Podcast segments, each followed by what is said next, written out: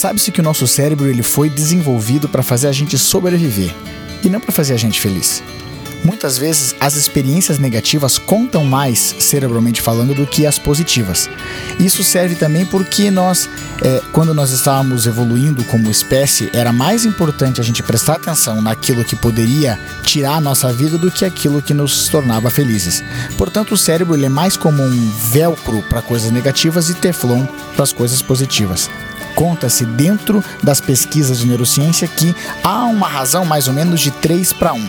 Nós precisaríamos de praticamente três experiências positivas para poder anular uma experiência negativa que nós temos cerebralmente falando.